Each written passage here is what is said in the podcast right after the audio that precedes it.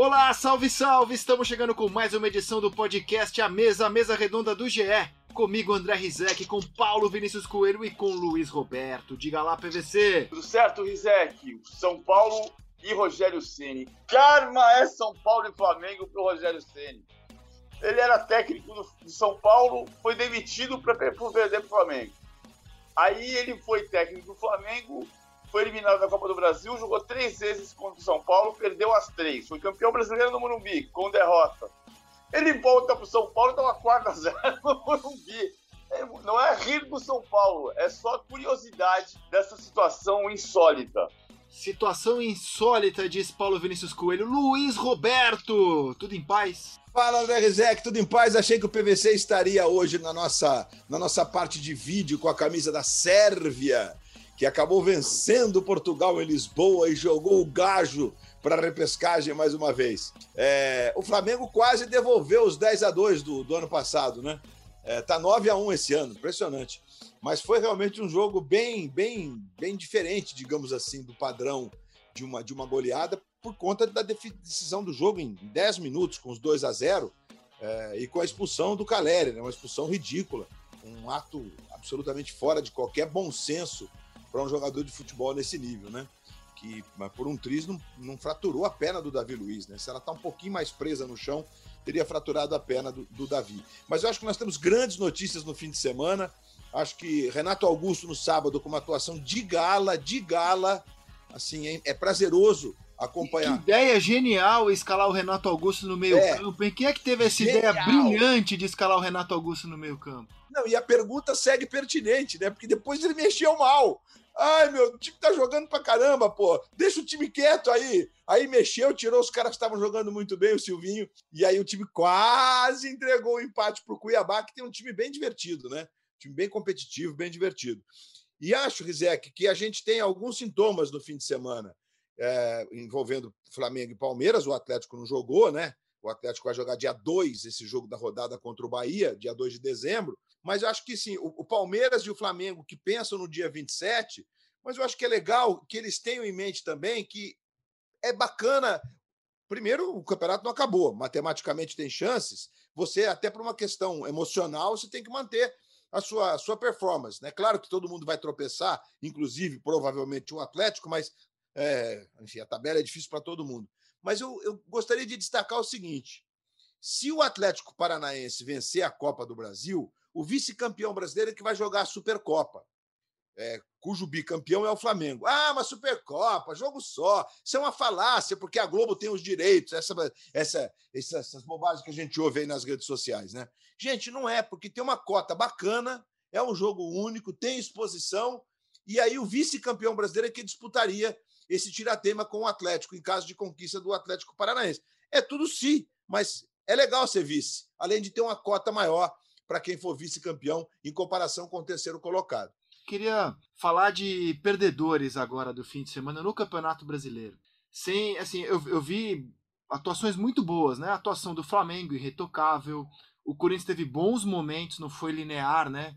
É, o time com as alterações que fez, chegou a sofrer um pouquinho contra o Cuiabá, teve bons momentos. O América jogou bem contra o Grêmio. O Fluminense fez um segundo tempo muito bom contra o Palmeiras, depois de ficar nas cordas na primeira etapa. Mas eu queria começar um pouco esse papo aqui pelos perdedores, porque eu assisti a duas atuações diferentes que eu considero absolutamente inaceitáveis, cara, para o tamanho de Grêmio e São Paulo. Então, assim, o América ganhou o jogo, o Flamengo ganhou o jogo.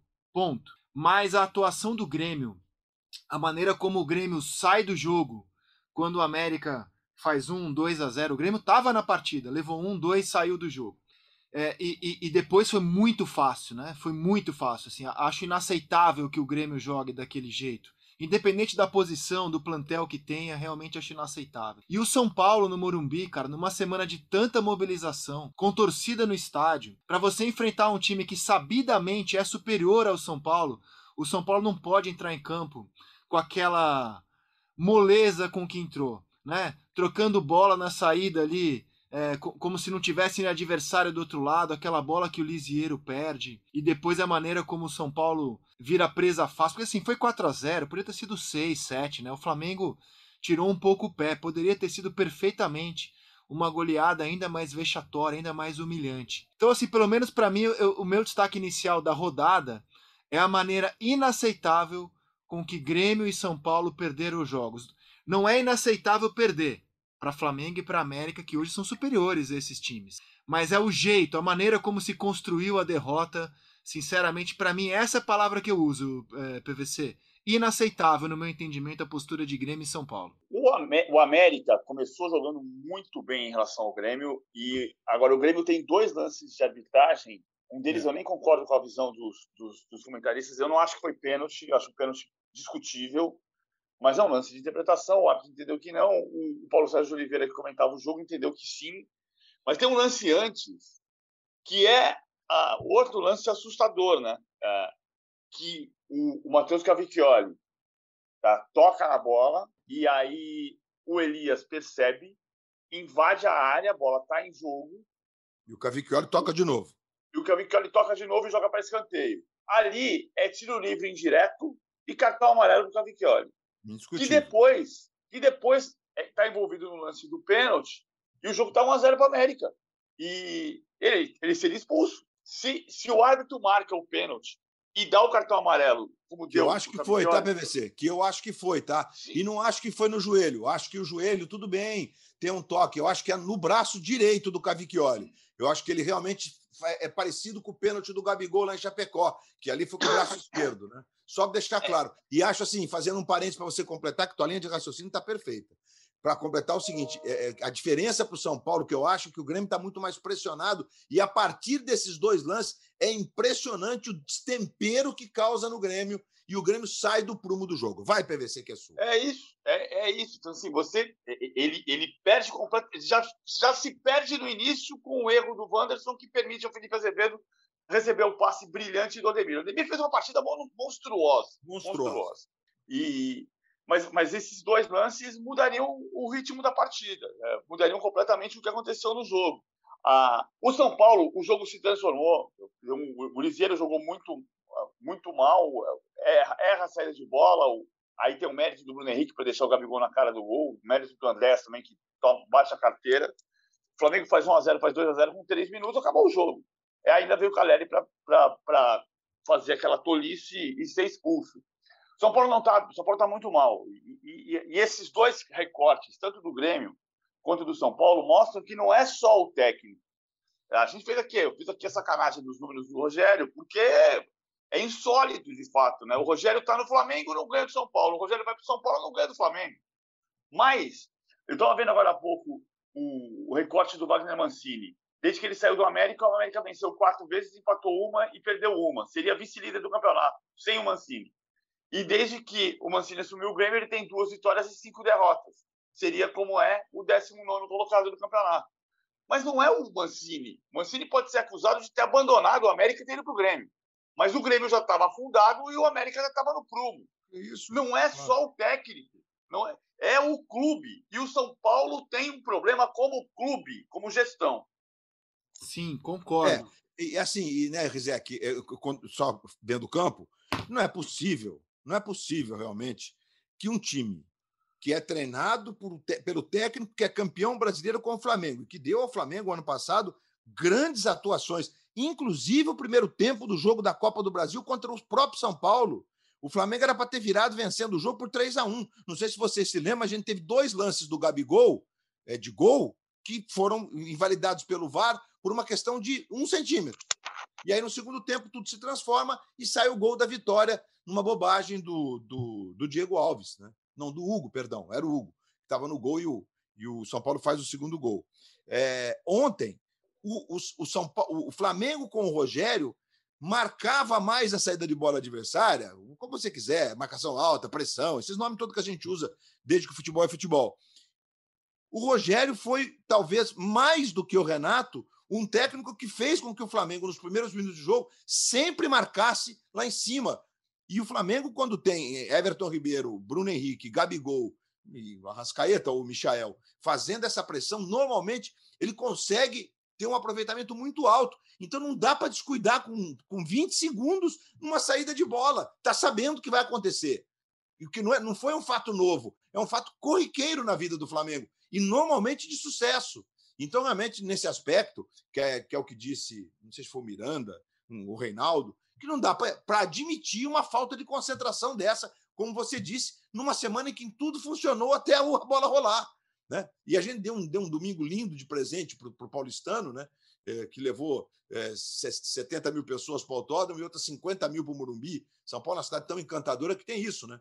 E o Morumbi estava lindo. Não é possível que isso. E, e, e, é impressionante, porque a gente foi, com exceção do Rio, que não, não temos tido públicos grandes nos jogos do Rio, nos outros lugares o público voltou com tudo. Né? E pode ser decisivo para o São Paulo, nos jogos que o São Paulo terá de mandante, a presença do público. Agora, o time tem que ter, no mínimo, no mínimo, concentração, né? Fala sério.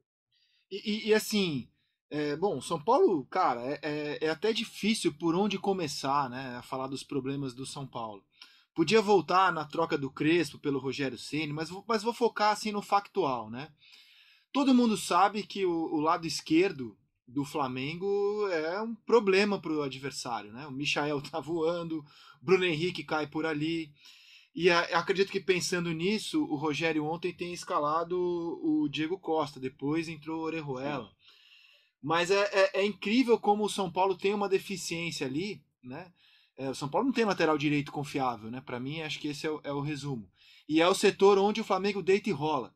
E aí, já projetando a final do dia 27 da Libertadores, é justamente onde o Palmeiras tem um jogador ausente, que é o Marcos Rocha, que está suspenso dá para prever um duelo interessante ali, PVC. O Abel, acredito eu, esteja pensando nisso. É, o que o Flamengo faz do lado esquerdo do campo, o que ele fez ontem, o que está jogando o Michael, o que joga o Arrascaeta, o que joga o Bruno Henrique. E o Palmeiras não vai ter o Marcos Rocha. E o Rogério Ceni, acredito eu, né? Pensando nisso, eu preciso me proteger ali.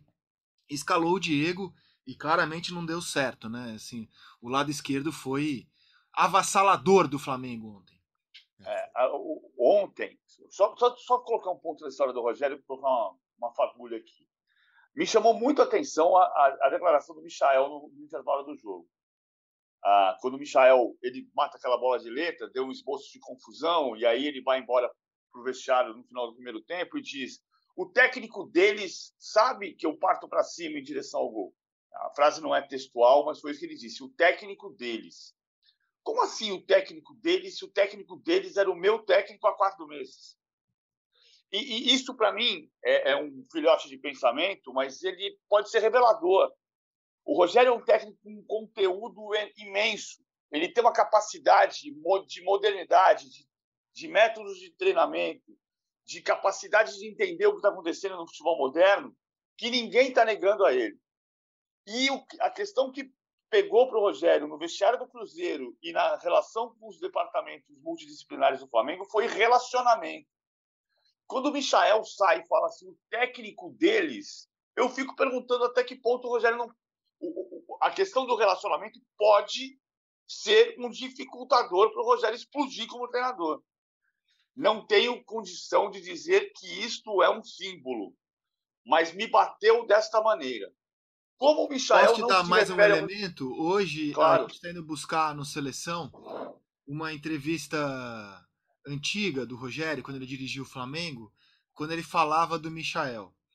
E eu não vou conseguir aqui reproduzir exatamente as palavras do Rogério, mas a ideia era a seguinte: perguntavam para o Rogério por que, que o Michael não rendia, e ele fazia um certo, não sei se desdém a palavra, mas ele era um pouco irônico com a quantia paga. Ele dizia: Ué, pagaram tudo isso nele, né? Qualidade ele deve ter. É, e, e, o Rogério falava muito que o Michael não conseguia fazer a recomposição, por isso que tinha gente na frente dele. É, eu acho que aí tem um, aí, aí tem um pacote para a gente analisar que é o seguinte. No meu entendimento, o Rogério brilhante como jogador, né? Poucos jogadores no futebol brasileiro foram tão brilhantes vestindo uma camisa como o Rogério. Eu acho que ele não conseguiu ainda demonstrar como técnico uma paciência para lidar com jogadores que são diferentes dele como atleta.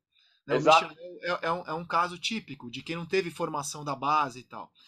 E também uma questão técnica, tática, que eu acho simplismo dizer, ah, o Renato deu confiança para o Michel. Não é só confiança e carinho é, o, o, com o Renato, o Michael também joga mais solto. Né? Se você pegar a entrevista que o Rogério deu, que a recomposição era um problema para o Michael, também acho que tem uma questão aí de maneira de jogar, Luiz e PVC, para você concluir.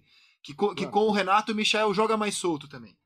É, e acho, PVC, que no caso do Michel, e eu sou obrigado aqui a, a dar o braço a torcer, a fazer minha culpa, porque teve um, um, dado momento que eu achei que o Michel não, não vingaria, como não jogaria o que ele jogou no Goiás. Né?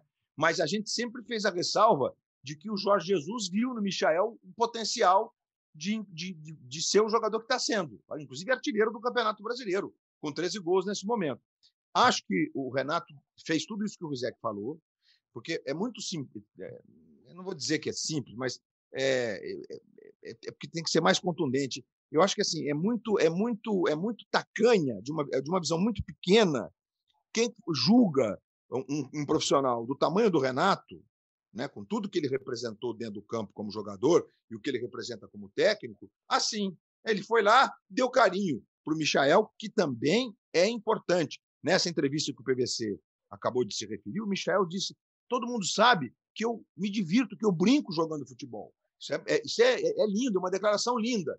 Mas entra aí uma, uma, uma composição importante, que é a, a, a composição tática, porque o Bruno Henrique está jogando por dentro, por dentro, o Michael faz a lateral do campo de, de, de ponta a ponta, quando joga o Arrascaeta, o Bruno Henrique faz o que o Michel está fazendo e o Arrascaeta vem fazer essa, esse par de ataque com o Gabigol, com liberdade de trocas entre ele o Bruno Henrique, entre ele o Everton Ribeiro, porque ele é um jogador que, sim, ele é, o, o Arrascaeta ele está no nível de inteligência, de qualidade técnica muito alto. Né?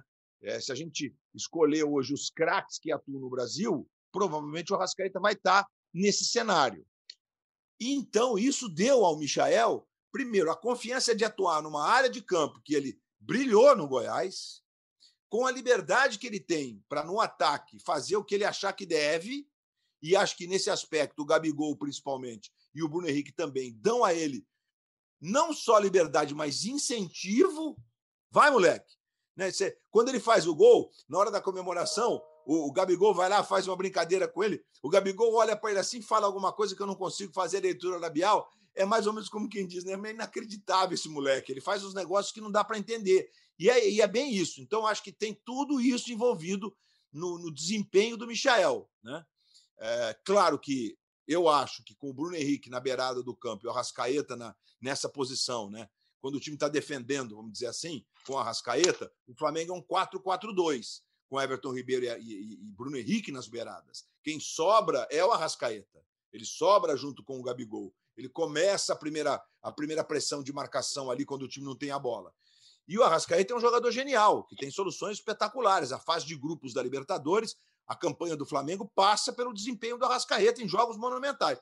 Então, assim, é muito legal constatar que existem na recuperação do, do, do Michael, né? ou então na explosão do Michael, as duas vertentes. A questão emocional, sim, mas a questão técnico-tática também, e por isso o moleque está jogando bem, nem sei se ele vai ser titular, mas tá difícil para o Renato escolher. O Rascaeta vai ter que voltar voando para ser escalado dia 27.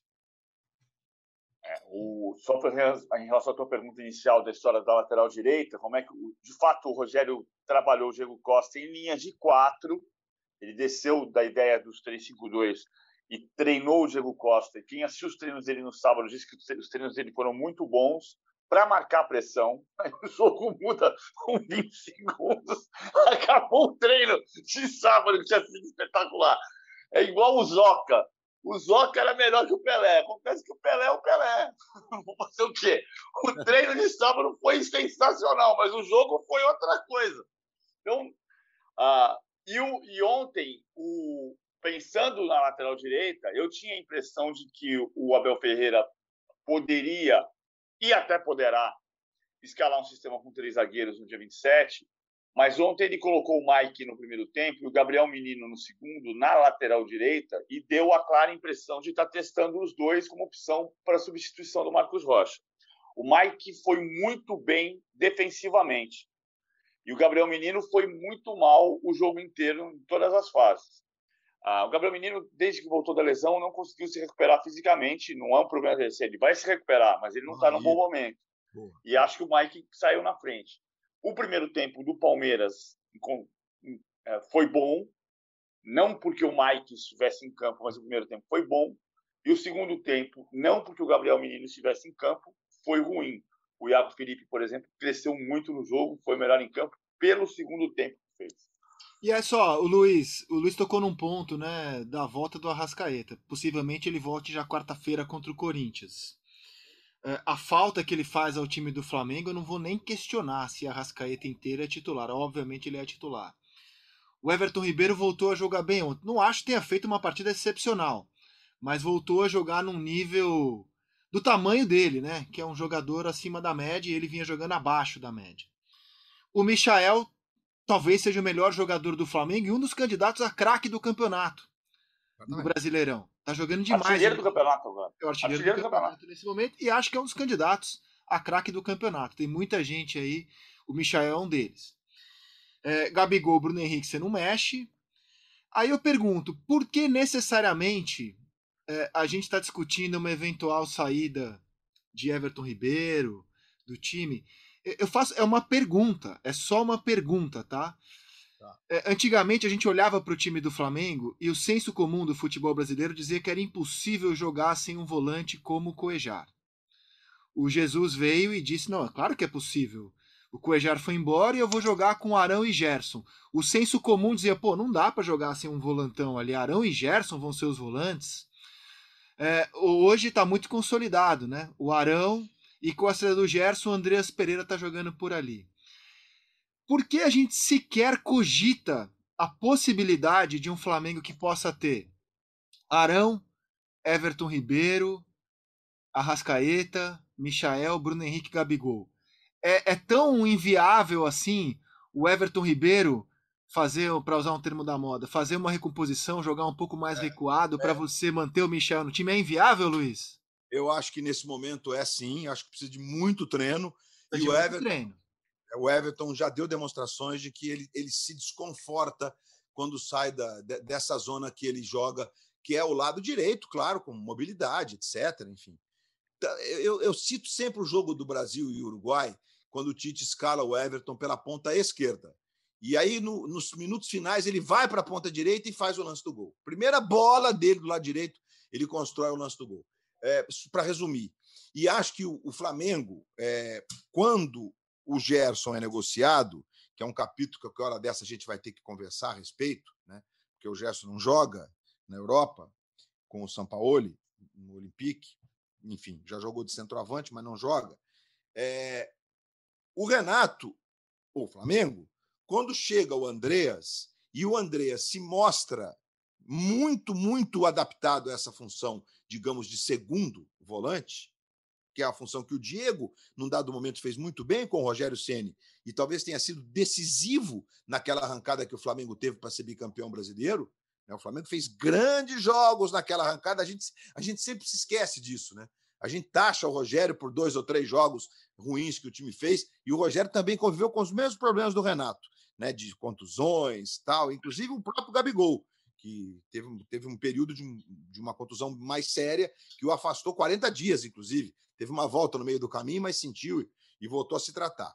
Então, assim, Rizek, eu acho que o Renato tentou colocar o Everton é, de, de, nessa função de criação, fazendo um 4-2-3-1, num, num, jogo aí que eu não vou me lembrar, não foi tão legal. É, o Andreas foi levado a essa posição com a escalação do Thiago Maia no jogo e outro dia com a escalação do Diego, Arão Diego e o Andreas jogando mais à frente. O Andreas não rende a mesma coisa neste momento. Ele está muito confortável nessa função que era do Gerson. Então você encontrou a solução para um time que tinha uma engrenagem que funcionava assim. Então, assim, eu acho que só existe o questionamento do Michael hoje, porque se trata do Arrascaeta e de um quarteto que encontrou soluções para todas as dificuldades impostas nas conquistas dos sete, oito títulos que o Flamengo conquistou. Se você pegar grandes momentos do Flamengo campeão, esses momentos passam por esse quarteto. E agora, com o Everton jogando bem de novo ontem, Não estou dizendo que o Everton recuperou a grande forma da arrancada do título brasileiro, inclusive que o levou à seleção e a ser titular da seleção. Mas ele jogou uma partida de alto nível ontem, num grau de conforto grande.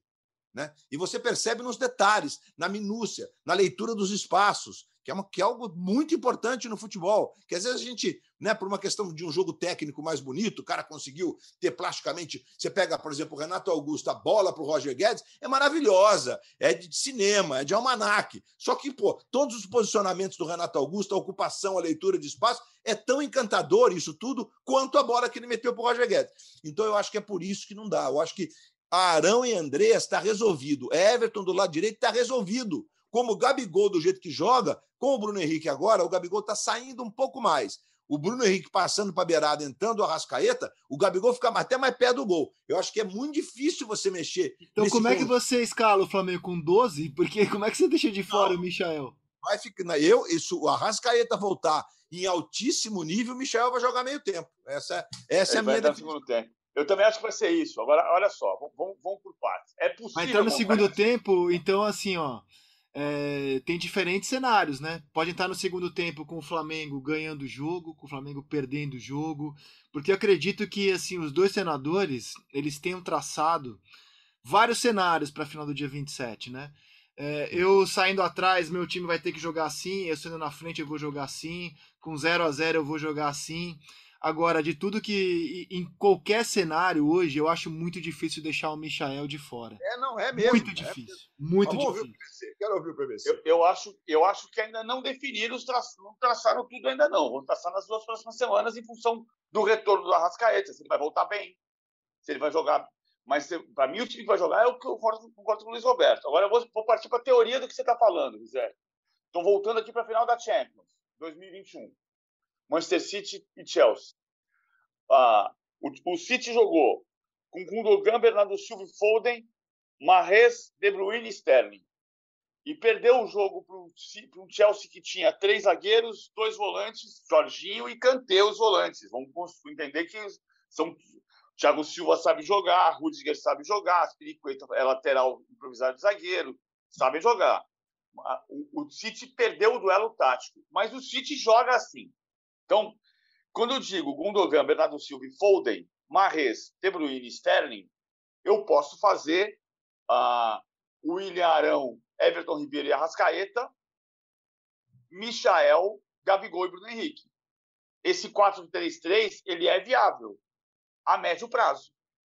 Porque se você fizer a transformação do time para jogar a final da Libertadores com um time com formação que não vem jogando, e aí o Everton Ribeiro conversou com o Renato, o Renato pediu para ele fazer a faixa central e ele falou: professor, eu não me sinto bem dessa, desse jeito, eu preciso sair da ponta para dentro. Então, a chance de dar errado no jogo-chave é muito maior. Concordo, tanto que o é. Palmeiras vem no médio prazo testando e aprovando o Rafael Veiga e o Scarpa juntos, eu concordo.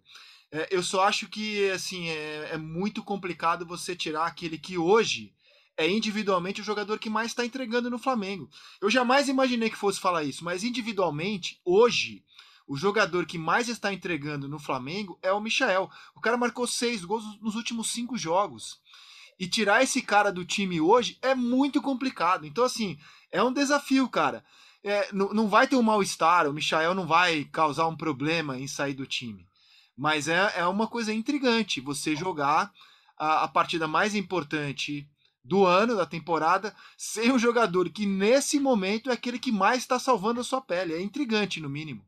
Não, é intrigante. O PVC, o PVC lembra bem a final da Champions. Inclusive, o, o Guardiola foi muito questionado, porque o De Bruyne eh, jogou meio que de falso 9, certo, PVC? Sim, falando certo, isso mesmo, jogou de falso 9. E, e ele é perdeu a temporada inteira do Chelsea, né? O Chelsea ganhou os principais jogos do, do City na temporada, aí o Guardiola tentou uma coisa diferente na final é. e foi pior ainda.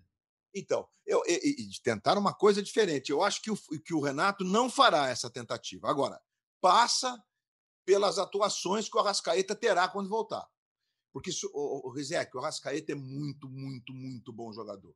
E você tira o Bruno Henrique da beirada, que, na minha opinião, o Bruno Henrique, assim, ele é um jogador é, excepcional.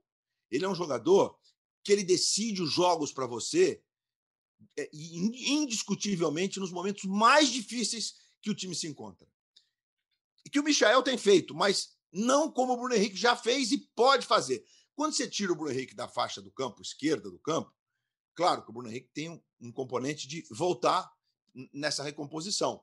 Isso dá a ele, inclusive, mais campo nas arrancadas. Quando o Bruno Henrique tem campo para arrancar, ele é normalmente ele é mais decisivo que o Michael. Ou foi a vida inteira. O Michael tem sido agora nesse período.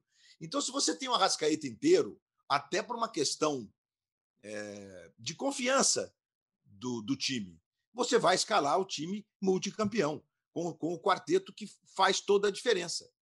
Agora, óbvio que o Flamengo tem a questão da defesa. Rodrigo Caio Davi Luiz é uma coisa, Gustavo Henrique Léo Pereira é outra muito diferente. O, o, Rodrigo saiu com uma contusão na panturrilha ontem. O Rodrigo não consegue se livrar das contusões musculares. É muito sério, porque no, o PVC vai me ajudar. O PVC vai me ajudar. Eu confesso que o começo do jogo eu não consegui ver, ver atentamente, que eu me meti a mudar a televisão de lugar, e aí deu um tilt no decoder, ele ficou girando para recomeçar, e eu botei, porque eh, o jogo estava na TV Globo, eu botei ali um clipes de antena para resolver e conseguir ver o jogo, mas já, aí, pô, já tinha passado aquele começo. Mas depois eu vi os 10 minutos da repetição na madrugada no giro da rodada.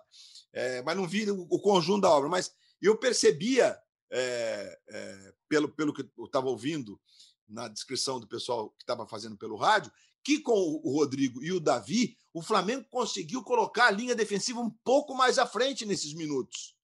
E com Davi e Rodrigo, você tem uma qualidade de saída de bola que você não terá com o Léo e com o Gustavo. Isso aconteceu mesmo? Isso, isso é um ganho para o Flamengo se isso acontecer, PVC. Não, é sem dúvida. Ele vai, ele Léo está suspenso, inclusive, né? O, o Léo, Léo Pereira não é, é. opção para final do dia. É, tá, não é, não é. é, é. Verdade.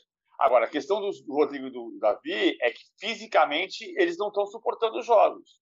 Eles vão ter que suportar o jogo daqui a 13 dias, tá? 12 dias agora. Nessa segunda-feira são faltam 12 dias. Uh, eles vão ter que suportar. Agora, de fato, eles têm uma qualidade de jogo muito grande. A última vez que o Flamengo jogou com o time titular, aquele que a gente, Luiz Roberto e eu, pensamos que vai ser o time do dia, do dia 27, mas jogou sem Davi Luiz, porque este time provável no dia 27 não jogou junto, né? Diego Alves, Isla, Rodrigo Caio, Davi Luiz e Felipe Luiz, William Arão, Andréas Pereira, Everton Ribeiro, De Arrascaeta, Bruno Henrique e Gabigol, foi 12 jogos atrás, Flamengo 3, Atlético Paranaense 0. Jogaram 10 destes 11 titulares, porque não jogou Davi Luiz. Então tem, de fato, você sobe a marcação, o Flamengo roubou cinco das 23 desarmes no campo de ataque, e a postura da defesa empurra o time pela frente para a retomada de bola, como o Andrés Pereira conseguiu no primeiro gol, mas é uma formação que, desta maneira, não vinha jogando, porque os dois zagueiros não jogam juntos. Então tem um reentrosamento, um time que a gente sabe que joga por música, como diria Michael, o técnico deles sabe que eu jogo brincando, só que o time não está brincando faz dois meses, desde 3 de outubro. É. Um mês e meio. É, é, e o Abel, né, obviamente, se o Felipe Luiz estiver em, em, condições totais, e acredito que sim, porque trata-se de um jogador, de um atleta, digamos assim, né? eu não gosto de tratar jogador de futebol de atleta, eles são todos atletas, mas é, ele, é, ele é muito compenetrado, acho que ele vai voltar num alto nível.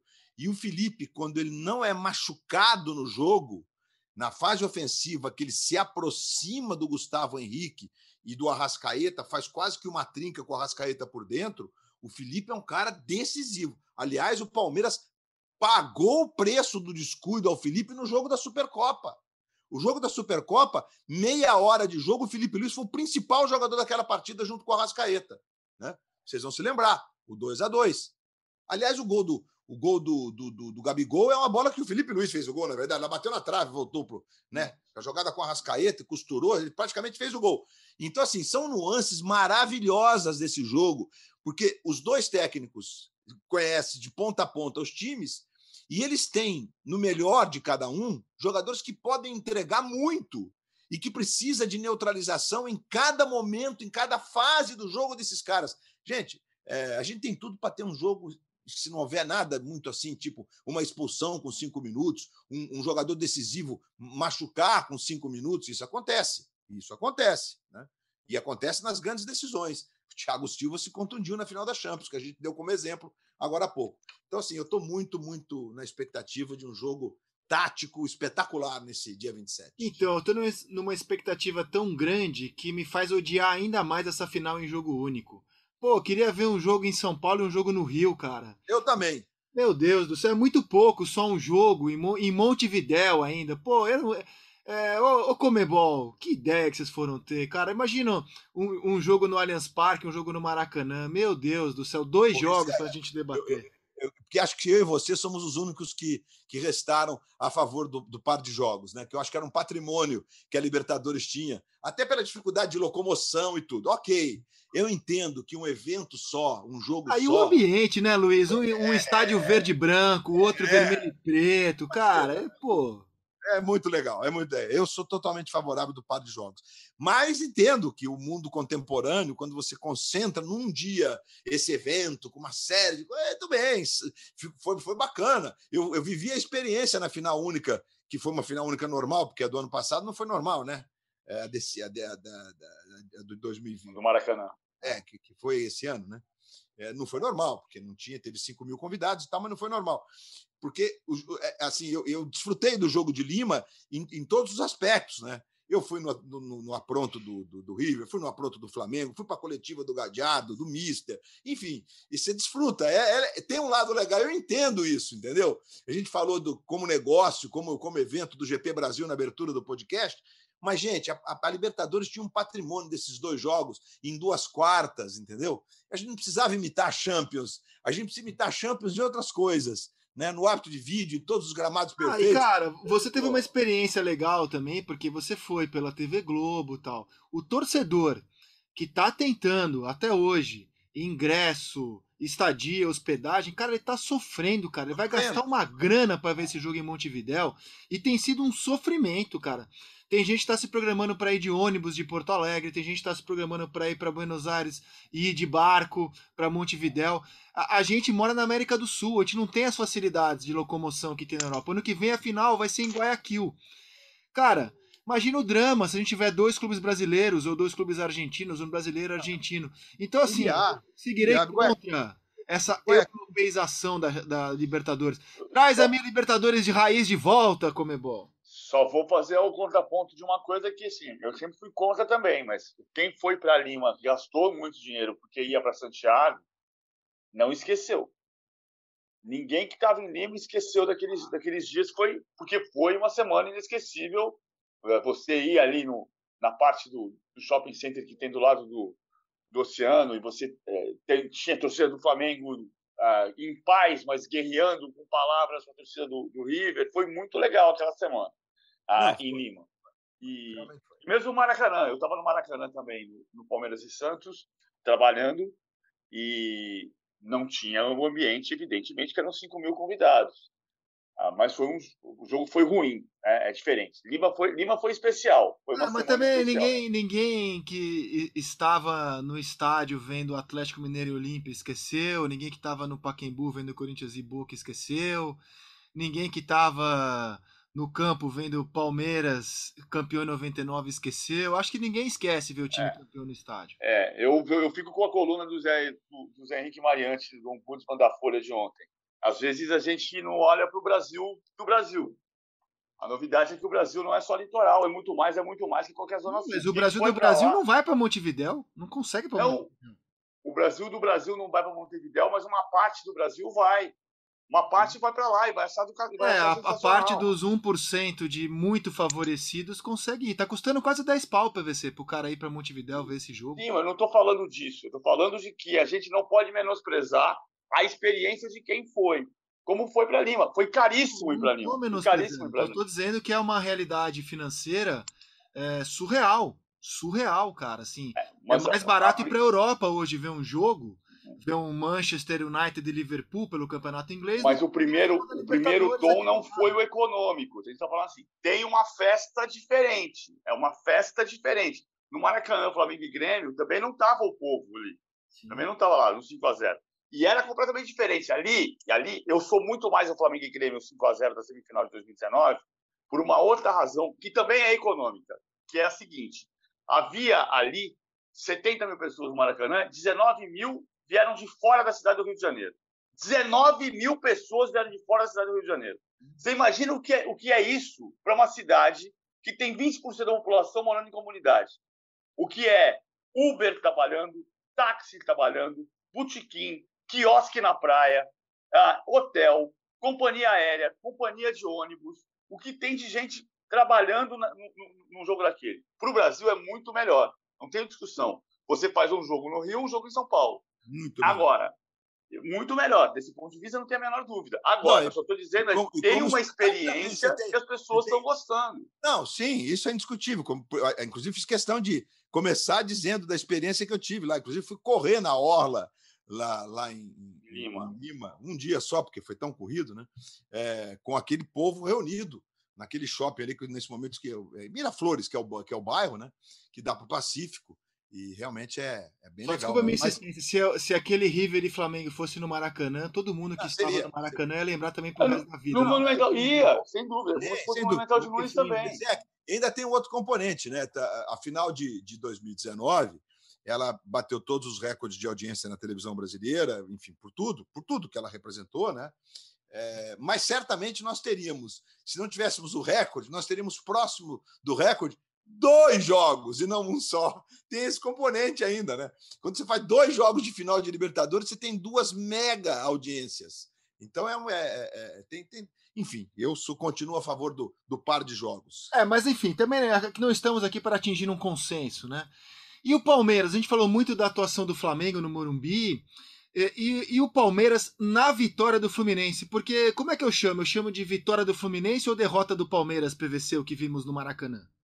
Eu acho que foi vitória do Fluminense porque o Fluminense subiu muito de produção no segundo tempo. Eu vou fazer, no final do, podcast, eu vou fazer uma observação sobre o uniforme, mas assim, o, o Fluminense. um tema caro a Paulo Vinícius Coelho, uniformes de é. futebol.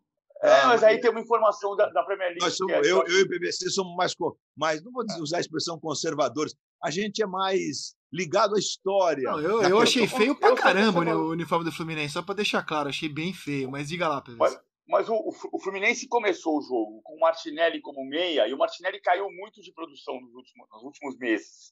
Então, com o Wellington de primeiro volante e o Martinelli de segundo volante, uh, o Iago precisava jogar. E o Iago não fez um bom primeiro tempo. O Iago é muito bom jogador e ele cresceu muito na segunda etapa, foi o melhor jogador em campo pelo segundo tempo e isso carregou o Fluminense.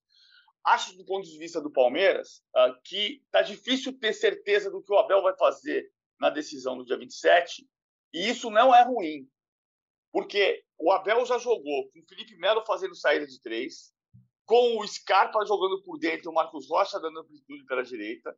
Ontem, com o Mike em alguns momentos fazendo esse lado direito, para o Scarpa vir por dentro, mas o Scarpa passou a jogar os últimos três jogos. abriu o Gustavo direita. Gomes também por ali, pela direita. Contra, contra o esporte, o Gustavo Gomes desceu como lateral direito.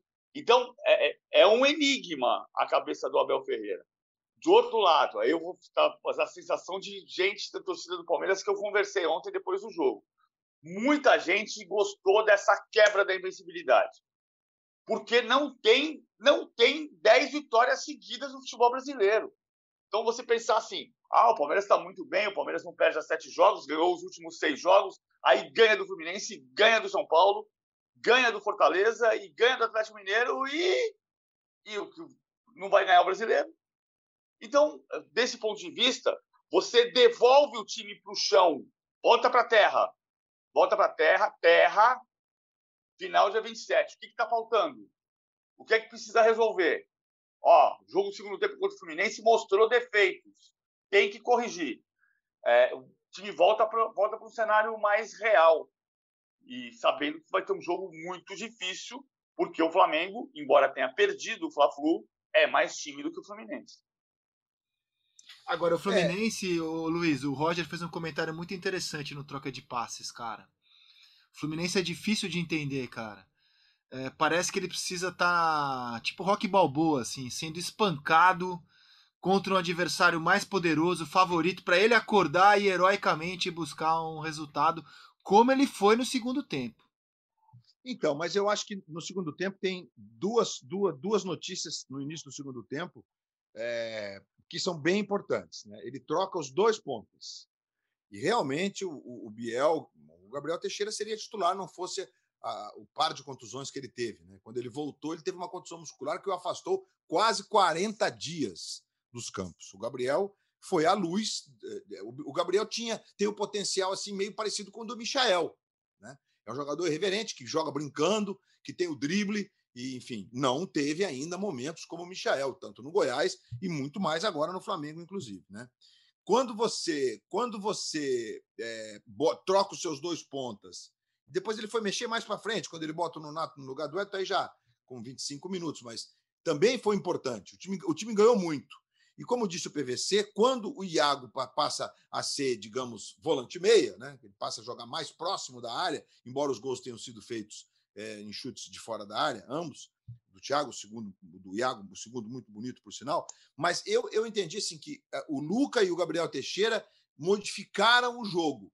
E o Palmeiras, como o Gabriel Menino entrou já nessa projeção de Libertadores, para jogar meio tempo mesmo, e acho que o Abel tem razão nesse sentido, ele tem que, ele tem que tomar uma decisão com o que, que ele vai fazer ali, né? Se ele vai fazer linha de quatro com um lateral de origem no jogo contra o Flamengo, ou se ele vai fazer três zagueiros, né? E aí vai escolher, sei lá, o quê para jogar na, na área direita. Como ele vai fazer essa, essa composição pensando do lado esquerdo. Acho que vai depender muito desse, dessa coisa que envolve o Arrascaeta, o Bruno Henrique, para escolher também um pouco a estratégia dele. E aí o Palmeiras, na minha forma de ver, o Palmeiras só muda é, é, o, o lateral no intervalo. Ele volta com o mesmo time. Mas achei que o Palmeiras aceitou que tinha. Puxa, controlamos o jogo, é um jogo controlado. A gente tem um jogo controlado. Vamos, jogar, vamos jogar na nossa nosso jeitinho aqui, reagindo. E quando quis acordar, já era. O Fluminense voltou com a faca nos dentes. Foi a metamorfose do Fluminense para o segundo tempo foi incrível. Né? Basta, inclusive, você perceber a comemoração do segundo gol do Fluminense, que sai a comissão técnica inteira para se atirar nos braços do Iago Felipe lá meio que estava entalado o time tá buscando essa vitória que não acontecia. Então tem esses componentes todos. Eu acho que o Palmeiras teve um segundo tempo é, estranho, é, todo mundo caiu de produção no segundo tempo, embora tenha tido até chance, né? O, o Palmeiras devia ter virado o jogo mais decidido. É, é o Abel falou isso. É, e agora não sei se ele vai fazer, né? PVC o, o, o Felipe Melo, porque aí se ele botar o Felipe Melo, provavelmente ele vai botar o Danilo para ser o outro jogador de meio campo, ao lado do, do Zé Rafael. E acho que Veiga e Dudu está resolvido, com o Rony de centroavante, acho que também está resolvido para o jogo do dia 27. Acho que clareia o Palmeiras assim. E o segundo tempo de ontem é um segundo tempo que tem realmente que tem que tirar lições desse segundo tempo aí. Eu acho que ele vai com o Zé Rafael. Eu acho que ele vai com o Zé Rafael. Se vai Danilo ou Felipe Melo, eu acho que é outro problema. E, mas assim, e eu tenho dúvidas sobre o posicionamento. o Felipe de terceiro zagueiro, você acha que ele vai como? é que ele não está jogando como terceiro zagueiro, né? Ele está jogando como não, não. volante. Mas se ele, escolher, na... se ele escolher fazer uma linha de três atrás. Aí ele vai com o Renato. Aí é a, é a mudança que a gente está tá projetando pro, pro Renato que ele não faria. Mudar muito o jeito como o time vem jogando para encaixar o Michael. Também, também duvido que ele. Cara. É, é, que ele tem essa variação, né? Diferente do Renato, o Abel treinou muito as variações. Então, por exemplo, ele jogou contra o Atlético nas quartas, na semifinal com o Luan de lateral direito em linha de quarto, defendendo. Então você fazia Luan, porque o Luan pegava o Luan pegava a subida do não era do Nacho que estava caindo por ali, do, do, do Keno que caía por ali. Enfim, Contra o São Paulo foi o Wesley titular. O, o Abel muda muito o time, mas é Exato, que eu tô olhando assim, é. o momento do Palmeiras, né? Esse Palmeiras é mutante. É, ora o Luiz Adriano é titular, ora o Wesley é titular, o Danilo já foi titular absoluto, é um time muito mutante. Só que assim, o momento do Palmeiras é, é, é o melhor momento do tecnicamente do Palmeiras agora, né? Então não vejo por que mexer na estrutura de um time que jogo a parte de ontem contra o Fluminense vem jogando super bem. Então assim, não, não, não, acho que ele vai mexer um, na estrutura. Mas tem um quebra-cabeça da marcação, que é aquilo que eu estou falando do Dudu. É, não é que o Dudu não vá jogar do lado esquerdo, ah, mas é que o Dudu, se jogar do lado esquerdo, ele não vai acompanhar o Isla.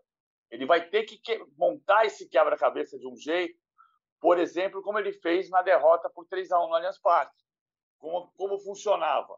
O, mas... o Piquerez, o Piquerez marcava o Isla e o Zé Rafael pegava o Everton Ribeiro por dentro e com isso o Veiga tinha que acompanhar o Andrés Pereira. Quando o Veiga não acompanhou o Andrés Pereira, o Zé Rafael saiu com ele e sobrou o Everton Ribeiro, que fez o cruzamento para o gol, do, gol do Michael. Então, esse quebra-cabeça ele vai ter que montar.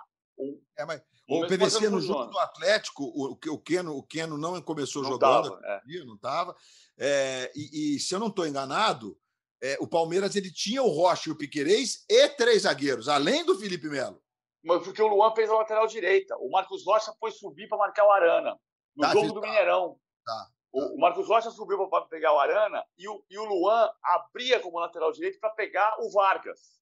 Isso, foi o Vargas, isso. Foi Aí o Vargas, do Atlético, isso. O Vargas isso. saía da ponta para dentro e o Luan isso. vinha com ele.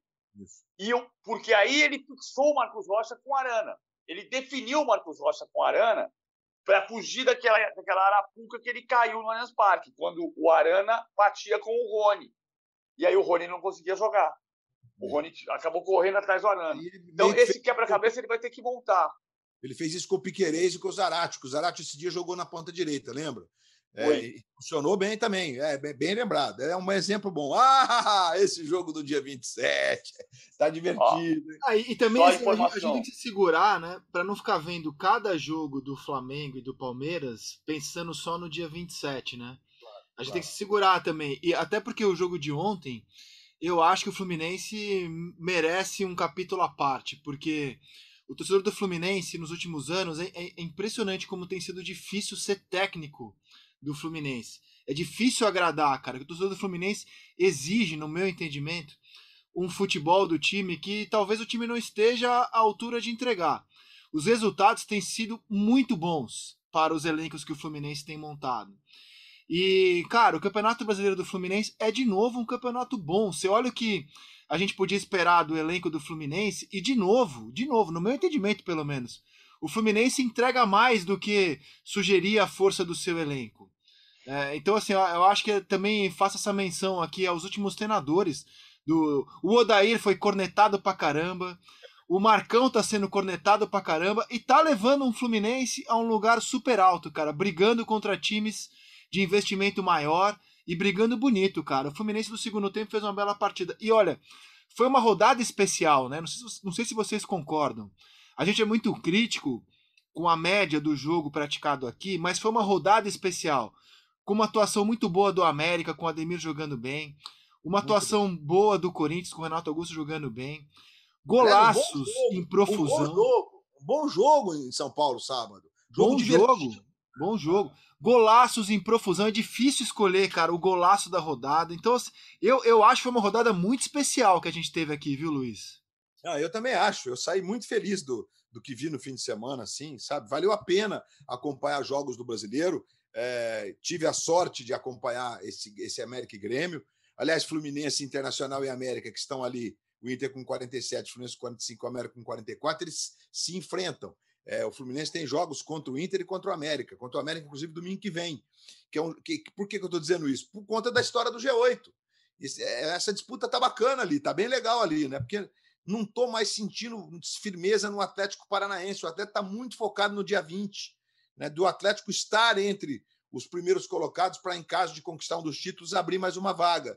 Então a tendência é que a gente tenha G8. E acho que o Atlético Paranaense vai ter que correr muito para buscar essa vaga na Libertadores por uma das duas outras competições.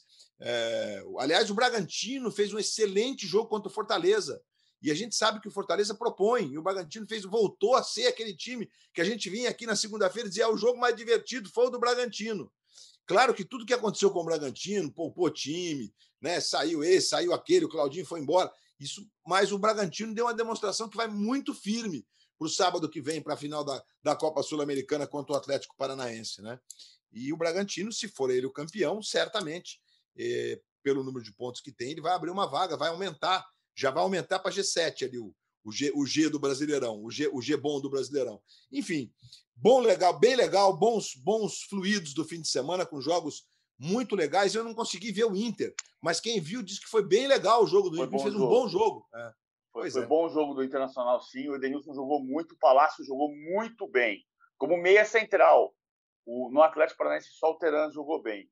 Ah, o, quando, quando não dá para ver pela, pela, pelo, pelo aplicativo do Atlético Paranaense, dá para ver o Atlético Paranaense pelo Fanatiz, pelo, pelo, pelo aplicativo Brasileirão Plus, Brasileirão Play, que é o que vai para fora do Brasil. E o rebaixamento, cara, o esporte me parece, até pela reação dos jogadores ontem chorando, né? É, após a derrota para o Ceará, esporte meio que já foi, a Chape já está rebaixada, Grêmio em situação dramática. E aí, cara, assim, a gente tem Juventude, 36 pontos em 31 jogos. Bahia, fora da zona do rebaixamento, 36 pontos em 31 jogos. São Paulo, 38 pontos, mas em 32 jogos, uma partida a mais. São Paulo tem dois pontos só a mais do que o primeiro da zona do rebaixamento, com um jogo a mais. E na quarta-feira, São Paulo vai encarar o Palmeiras. São Paulo ainda enfrenta Grêmio, ainda enfrenta Juventude. Tá feia a situação do São Paulo. O Atlético Goianiense com os mesmos 38 pontos do São Paulo e um jogo a menos, 31. E o Cuiabá, 39 pontos em 32 jogos. Como eu não acredito que o, que o Cuiabá vá cair, eu tô olhando hoje para Atlético Goianiense, São Paulo, Bahia e Juventude brigando aí por uma vaga ou contra uma vaga no rebaixamento. É assim que eu tô vendo hoje a zona do rebaixamento. Fantástica também. Essa é a minha consideração final. Eu tô olhando para a classificação e para mim agora tá assim, ó, Atlético Goianiense, São Paulo, Bahia e Juventude brigando aí para ver quem que não pega essa você vaga. Tira o Cuiabá, você tira o Cuiabá e o Santos já. Eu tô tirando o Cuiabá porque eu acho que o Cuiabá tem rendimento para escapar, o Cuiabá tá jogando tranquilo.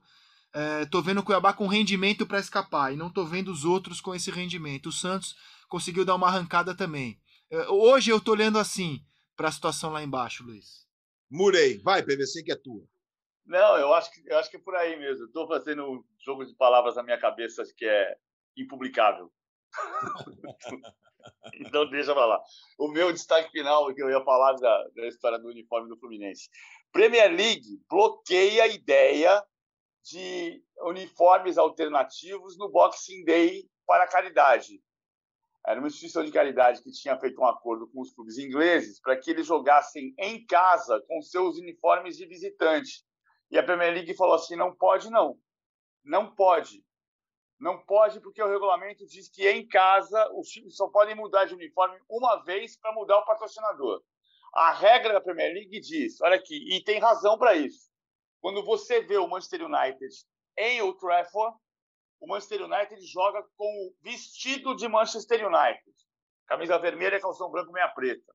Quando joga o Arsenal em casa, quem vê o Arsenal na China sabe que o Arsenal tem camisa vermelha com manga branca. E quando joga o Santos em casa, o Santos joga todo de branco. E o Fluminense joga de tricolor. E o Palmeiras joga de camisa verde, calção branco, meia verde. E o Flamengo joga de camisa rubro-negra. Se quiser mudar de, de, de, uniforme, muda fora de casa, como tem mudado muitas vezes. Porque aí tem estratégia de marketing para jogar fora de casa. Não é assim no Brasil? Na minha opinião, deveria ser. Mas é assim na Inglaterra. A Inglaterra diz: Premier League bloqueia ideia de kits alternativos no Boxing Day, que é a rodada do dia 26 de dezembro. Tem a minha solidariedade, Paulo Vinícius Coelho. Acho que tem todo, toda a parte do, do marketing, do terceiro uniforme, faz parte e tal. Agora, eu só queria acrescentar o que disse o PVC, o mau gosto de alguns caras que têm desenhado camisas alternativas no futebol brasileiro, cara. O que é o Fluminense ali de cinza, com os, com os negócios, um número que não dá para ver? Meio um pijamão, né? Ah, sinceramente, sinceramente, cara. É, é, sabe? Então, ok, você tem ah, movimentos. O Corinthians, quando colocou o rosto de alguns torcedores e tal, e você vai, ok. Agora, tem falta, falta. É, você, você, você crítico. Falta talento para os caras que estão desenhando as terceiras camisas do futebol brasileiro, com raras exceções. Os caras criam umas camisas horrorosas que ninguém vai querer comprar. O cara vai comprar a camisa que ele está acostumado a ver, que é legal. E que quando você faz um movimento nela, que ela fica mais bonita ainda, pronto, está resolvido. Ah, isso, isso, desculpa, isso não é conservadorismo, não. Isso, é. isso, faz, isso faz parte da história mesmo. Pô. Eu sou conservador, admito que eu sou conservador, mas tem uma questão de marketing também. Nesse momento o futebol brasileiro está sendo vendido para mais de 100 países, timidamente ainda, mas sendo vendido para mais de 100 países, os clubes brasileiros precisam expor as suas marcas. E os seus uniformes são as suas marcas. O Flamengo joga de camisa rubro-negra, calção branco e meia rubro-negra. E quem vai ver isso na Rússia vai saber, ah, eu gosto daquele time que joga de camisa vermelha e preta. Não é aquele time que joga de branco. Ah, verdade, o Milan foi campeão da Champions League sete vezes, seis vezes jogou a final de branco. Calhou, jogou contra o Benfica, que é, que é vermelho, jogou contra o, o Ajax, que é branco e vermelho, e aí usou outro, outro uniforme. É que assim, ó, eu, eu, o PVC é. Eu, eu, sou colecionador de camisa de futebol, né? A, a, terceira camisa, se você souber usar com parcimônia. Exato. É, ela vira uma atração fantástica, né? O Liverpool jogou recentemente com uma camisa amarela linda, que falta na Fora de casa. Fora, Fora de, de, casa, não em Enfield. Em Enfield o Liverpool joga todo de vermelho. O Fluminense teve recentemente uma camisa linda também de terceira, aquela azul marinha com as listras. No Foi linda. Linda aquela camisa. É que você tem que usar com parcimônia, né? A gente usa muito, né? A gente usa muito. E, e quando você banaliza a terceira camisa, aí começa a ficar meio sem graça mesmo, né? Aí fica meio sem graça. Bom, meus amigos, olha só, Luiz, e pra te falar, você falou, você tirou o Santos, o Santos ainda joga contra a Chape na quarta-feira em casa, tem tudo para chegar a 42 pontos. Eu acho que o Santos vai escapar. É, o é. São Paulo vai ter um jogo simplesmente contra o Palmeiras no Allianz Parque e o Juventude vai encarar o Fluminense em casa. É uma rodada delicadíssima nessa parte de baixo da classificação. Não, Paulo Vinícius Coelho, diga lá, Luiz. Não, o São Paulo corre riscos mesmo, você tem toda a razão. Até porque o São Paulo, desses times todos, a partir do 14, é um, é, tem 32 jogos. Quem tem mais é o Esporte, que tem 33, né? É, a Chape, que já está rebaixada, não estou contando. O Grêmio tem 31 também. O Esporte está em situação muito delicada por conta do número de jogos. Tem 33 jogos e 30 pontos. É, realmente, o São Paulo tem que botar as barbinhas de molho tem que, tem que voltar a performar, como fez contra o Inter, contra o próprio Fortaleza, que buscou empate com o gol do Benítez de falta e tal, ok. Ok, é, enfim, tem que performar. O São Paulo tem que fazer como o Grêmio fez contra o Atlético. Ah, perdeu o jogo. Perdeu o jogo, mas ele não pode entrar em paranoia, porque perdeu do melhor time do Brasil no momento, que é o Atlético. Né? Então é, é isso. O São Paulo corre sério risco. E, e, e se tem alguém que pode colocar a casa é, em ordem no sentido de, de foco é o Rogério, que conhece aquilo é, melhor do que qualquer um que está lá. Melhor do que qualquer um que está lá, inclusive o presidente, o vice-presidente, os duzentos e poucos conselheiros, todos os que estão lá e que jogaram o São Paulo por prepotência, por prepotência nesse limbo de não ser um clube referência como sempre foi a vida inteira. E vamos ver como o Rogério se sai numa situação inédita para ele como técnico. Ele já foi muito pressionado, mas pressionado por rendimento, por título. No Fortaleza, o Rogério nunca jogou em reta final de campeonato contra o rebaixamento, com a corda no pescoço. Vamos ver também como será essa experiência com o Rogério, né? Lidando com essa situação. Eu queria destacar é, o Hamilton com tudo que aconteceu em Interlagos ontem, para fazer aqui uma, uma saudação ao Lewis Hamilton, um momento apoteótico, uma catarse que ele viveu em Interlagos ontem ao vencer a corrida de forma espetacular. É, a Fórmula 1 viveu um fim de semana o maior fim de semana da sua história em Interlagos do ponto de vista do público. É né? Foram 65 mil pessoas por dia, porque teve aquela corrida sprint no sábado. Então você tem uma classificação na sexta, tem uma mini corrida de uma hora, de um terço da, da corrida né? É, original, um terço do número de voltas no sábado, no finzinho do dia, e depois a corrida no domingo. É, foi bem lindo o que aconteceu. O Hamilton teve 25 posições de punição e conseguiu uma vitória emblemática. É. Mesmo, mesmo assim, né, PVC, ele pareceu, num dado momento, ter uma certa dúvida, porque o gesto da bandeira é um gesto, ainda mais para um europeu, é um gesto forte, né? talvez mais do que para a gente mesmo. Né? E tem a relação do Ayrton Senna com a bandeira e com o Interlagos. E depois ele percebeu que aquilo foi uma catarse e foi um momento espetacular, realmente, que a gente viveu em Interlagos, digno é. de um grande fim de semana, de um grande esportista, o mais inclusivo da história da categoria mais exclusiva do esporte mundial porque ontem foi um dia assim emocional do ponto de vista da de quem eu ia muito no setor G. E o setor G é o melhor lugar do autódromo se você chegar cedo e ficar lá em cima, que você vê o circuito inteiro menos a largada. E é o ponto de ultrapassagem. Você fica ali na placa dos 50 metros, lá em cima você vê tudo. Porque ali é o ponto central de ultrapassagens. E ali aconteceu a, a, a ultrapassagem do Hamilton sobre o Verstappen, e aconteceu a não ultrapassagem, que foi o momento mais espetacular da Fórmula 1 dos que nos últimos 30 anos. É espetáculo, posso estar exagerando aqui. Foi espetacular aquela cena. Foi, que o, é. o, o, Verstappen atrasou tudo, os dois saíram da pista na frente de quem estava ali no setor G. O setor G era uma catarse nos anos 90, e certamente foi também no sábado e no domingo, Quando você saía do treino no sábado, a fila já estava montada com gente acampada. E aí você, a gente chegava no, no setor, na fila do G às 11 da noite, já tinha um quilômetro e meio de fila. É, você é. ficava jogando, você ficava jogando baralho, ficava jogando futebol, você fazia de tomando cerveja, fazendo tudo ali. Quando abria, saía corrida maluca para ficar lá em cima no setor G. E aí tinha uma sacanagem enorme, né? Porque fazia-se ali uma máfia e se criava uma senha. Então você descia para comer um sanduíche, você deitava na arquibancada que era vácuo ali, você podia cair lá de cima, e dormia.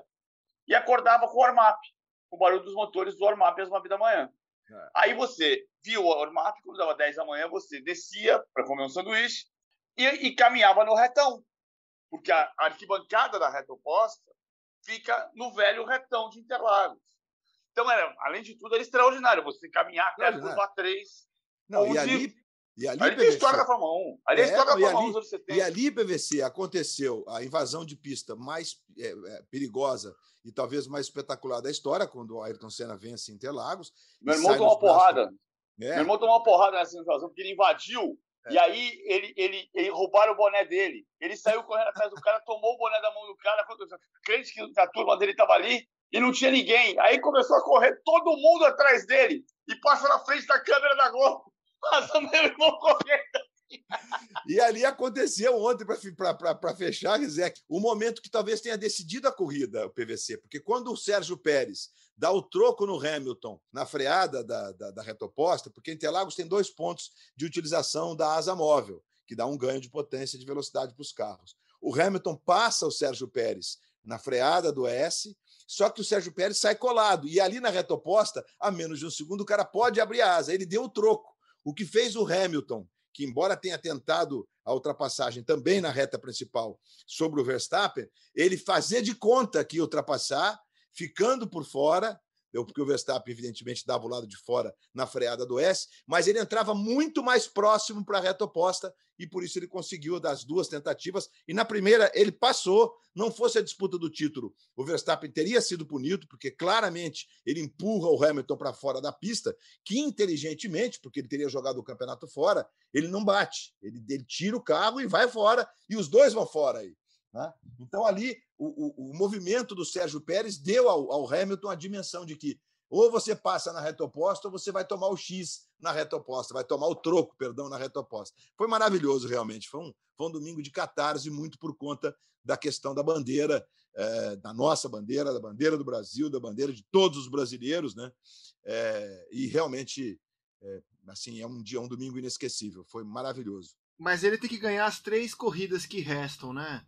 Para ser campeão Hamilton. É, qual a chance disso acontecer, na sua opinião, Luiz? Porque o senso comum é de que ele não tem o melhor carro, ele é o melhor piloto sem o, sem o melhor carro. É. E qual a chance de ele levar as três corridas derradeiras da temporada? Bem difícil, bem difícil, mas é, a Mercedes fez a seguinte estratégia ontem. Como eles têm um pouco mais de velocidade de reta, e Interlagos é uma das pistas é, não estou falando do autódromo, tá? A estrutura do autódromo, falando da pista. É uma das pistas mais legais do calendário.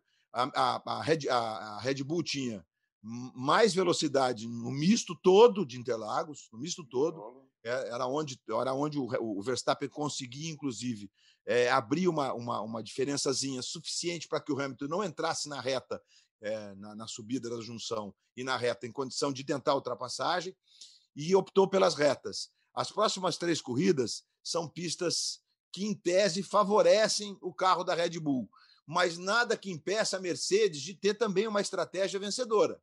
Né?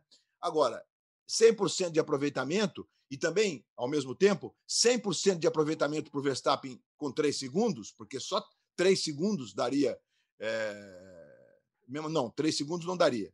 É, se o Hamilton ganhar as três corridas, ele é campeão independentemente da posição do Verstappen. Isso. Então, assim, é, é porque né, ele tem 14 pontos, e abriria 8, 8, 16 e 8, Em umas três corridas é campeão. Três corridas. É campeão. É. Não, acho que dá até para fazer uma outra conta, né? Acho que dá para ganhar duas e, e, ser segundo numa. É, enfim, eu não fiz essa conta ainda. Porque são, né, são 25 pontos para o vencedor, que podem ser 26, que é difícil, né? Porque o vencedor dificilmente faz a volta mais rápida, porque sempre a equipe tira a volta mais rápida. É o que fez a RBR ontem. Né? Ela botou o Sérgio Pérez com pneu novinho na última volta e ele tirou esse ponto do Hamilton. que poderia, não fosse a punição do sábado, não ter entregue três pontos para o Verstappen, né? Porque a corrida sprint de sábado ela valeu para o Verstappen é, dois pontos, perdão, e para o Bottas os três pontos. Então, assim, eu acho bem difícil, mas acho que é, que é bem possível que o Hamilton brigue é, pelo título de uma forma consistente mesmo. E sem contar, Rizek, que a gente tem os incidentes de corrida. A gente tem um problema, a gente tem um furo de pneu, a gente tem um toque, a gente tem uma quebra de asa. Tudo pode acontecer. Então vai ser bem legal mesmo o campeonato. E ainda mais se o Hamilton cortar essa diferença, por exemplo, em oito pontos no fim de semana que vem. Né? É. Se ele corta para. Ontem não era dia do Palmeiras mesmo, né? Porque o Palmeiras perdeu o jogo, perdeu a invencibilidade. O Lando Norris, que foi ver o Palmeiras e se declarou palmeirense, meio palmeirense, furou o pneu na largada. Incidente de corrida. Foi, é. E foi mesmo, não toque na, no spoiler. E furou o pneu na largada. E o Lando Norris, que é um dos nomes da temporada. Mas é isso. Acho que vamos ter uma reta de chegada bem legal da Fórmula 1. E, e o mais legal, Rizek, é que é, acho que a gente faz muito parte desse processo, a gente que eu digo, nós, Globo, né? Que a gente conseguiu construir o apaixonado pela Fórmula 1, independentemente de ter um piloto brasileiro ou não. E isso se consolidou nos últimos seis, sete anos, né? já a partir do momento que a Williams, que tinha o Felipe, num dado momento, 2014 e 15, competitivo, mas depois não mais, é, com ídolos, né? como é o esporte americano. Né? Você assiste um jogo de basquete para ver lá os, as, as, feras de cada um dos times. Né? É, não tem brasileiro sendo top de linha no basquete americano. E você assiste a NBA, você tem prazer de ver é, aquele espetáculo. E, a, e a Fórmula 1 é assim hoje, né? A gente aplaude o Hamilton, o Verstappen, o Lando Norris que está surgindo, o Russell que vai para a Mercedes o ano que vem, é, para o lugar do Bottas, e, e, certamente vai andar mais próximo do Lewis, se o, se o Hamilton continuar tendo prazer de como ele teve ontem. É, e a frase ainda não acabou é bem emblemática, né? O cara, quando está afim, é um problema, é um problema. Muito bem, queria dar um abraço aos colegas é, de Bandeirantes, a maior parte deles, inclusive, é, foram nossos colegas aqui na Globo pelo trabalho do fim de semana. É, maravilhoso, é, maravilhoso. Um show, foi, foi muito bem feito o trabalho, foi muito agradável ver a corrida é, nesse domingo. Um abraço aos envolvidos. E sem e contar, né, Rizek, sim, só para completar, é, na transição da Liberty Media para a Fórmula 1 recuperar, digamos, o controle da categoria, criando a empresa que controla agora, cujo CEO é o Stefano Domenicali, que foi chefe da Ferrari durante anos, inclusive com o Rubinho, com o Massa lá, é, a Fórmula 1 mostra que está voltada para é, o público mais jovem, para o público feminino, é, fez um espetáculo é, bem bonito do ponto de vista da relação do público com o evento. Eu acho que é um exemplo para todas as categorias e para todos os esportes, mundo afora. Né? E, a, e, a, e a utilização de brasileiros é, em momentos marcantes, e não só de brasileiros, dos locais, em momentos marcantes do GP local, como foi o caso ontem. Né? Você vê na, na, na parada dos pilotos, que eles desfilam pela pista no caminhão, é, era a Mariana que estava, quer dizer, o repórter da televisão que tem os direitos, para ter um pouco mais de intimidade. Né? Eles levaram o Tino Marcos para ser o animador da torcida, entrevistar pilotos para o público do autódromo. A visitação do box está mais, é, digamos, tranquila e não tão radical como na, na, na, no fim de, de Bernie Eccleston e etc. Enfim, temos uma Fórmula 1 tentando se reencontrar, se reconectar com o público de uma forma geral, porque o apaixonado pela Fórmula 1 não é só o gasolina, é o apaixonado pelo esporte. A maioria daqueles que estavam ontem comemorando o pódio na, embaixo ali do pódio, certamente não sabe o que é uma, uma, uma, uma mexida ali na asa dianteira de milímetros, capaz de te dar um décimo de segundo no fim da reta, mas tem a noção, a dimensão do que é a disputa esportiva. Então, isso é bem legal. Eu acho que é um ensinamento que está ficando nesta, nessas duas temporadas, inclusive, da Fórmula 1. Podcast A Mesa fica por aqui, meus amigos. Estamos de volta na sexta-feira. Um beijo, Paulo Vinícius Coelho. Valeu. Sexta-feira estarei com você também no Seleção. Luiz, até a próxima. Meu amigo André Rizek, uma ótima semana para todos nós, um bom feriado. Daqui a pouco no Seleção Sport TV. Ah, hoje Seleção Sport TV tem escolha do craque, do gol, porque não tem jogo, né? É isso, não é isso? Ou não? Vai ser, deixa... Cara, vai ser difícil escolher gol e craque. A gente selecionou várias opções e espero você no Seleção Sport TV e fecha o nosso podcast assim, ó. Lewis Hamilton do Brasil. Maravilha, meus amigos. É isso aí, é isso aí. Podcast A Mesa fica por aqui. Estamos de volta na sexta-feira. Tenham todos uma ótima semana com muita saúde, muita esperança e muito amor. Até lá. Tchau!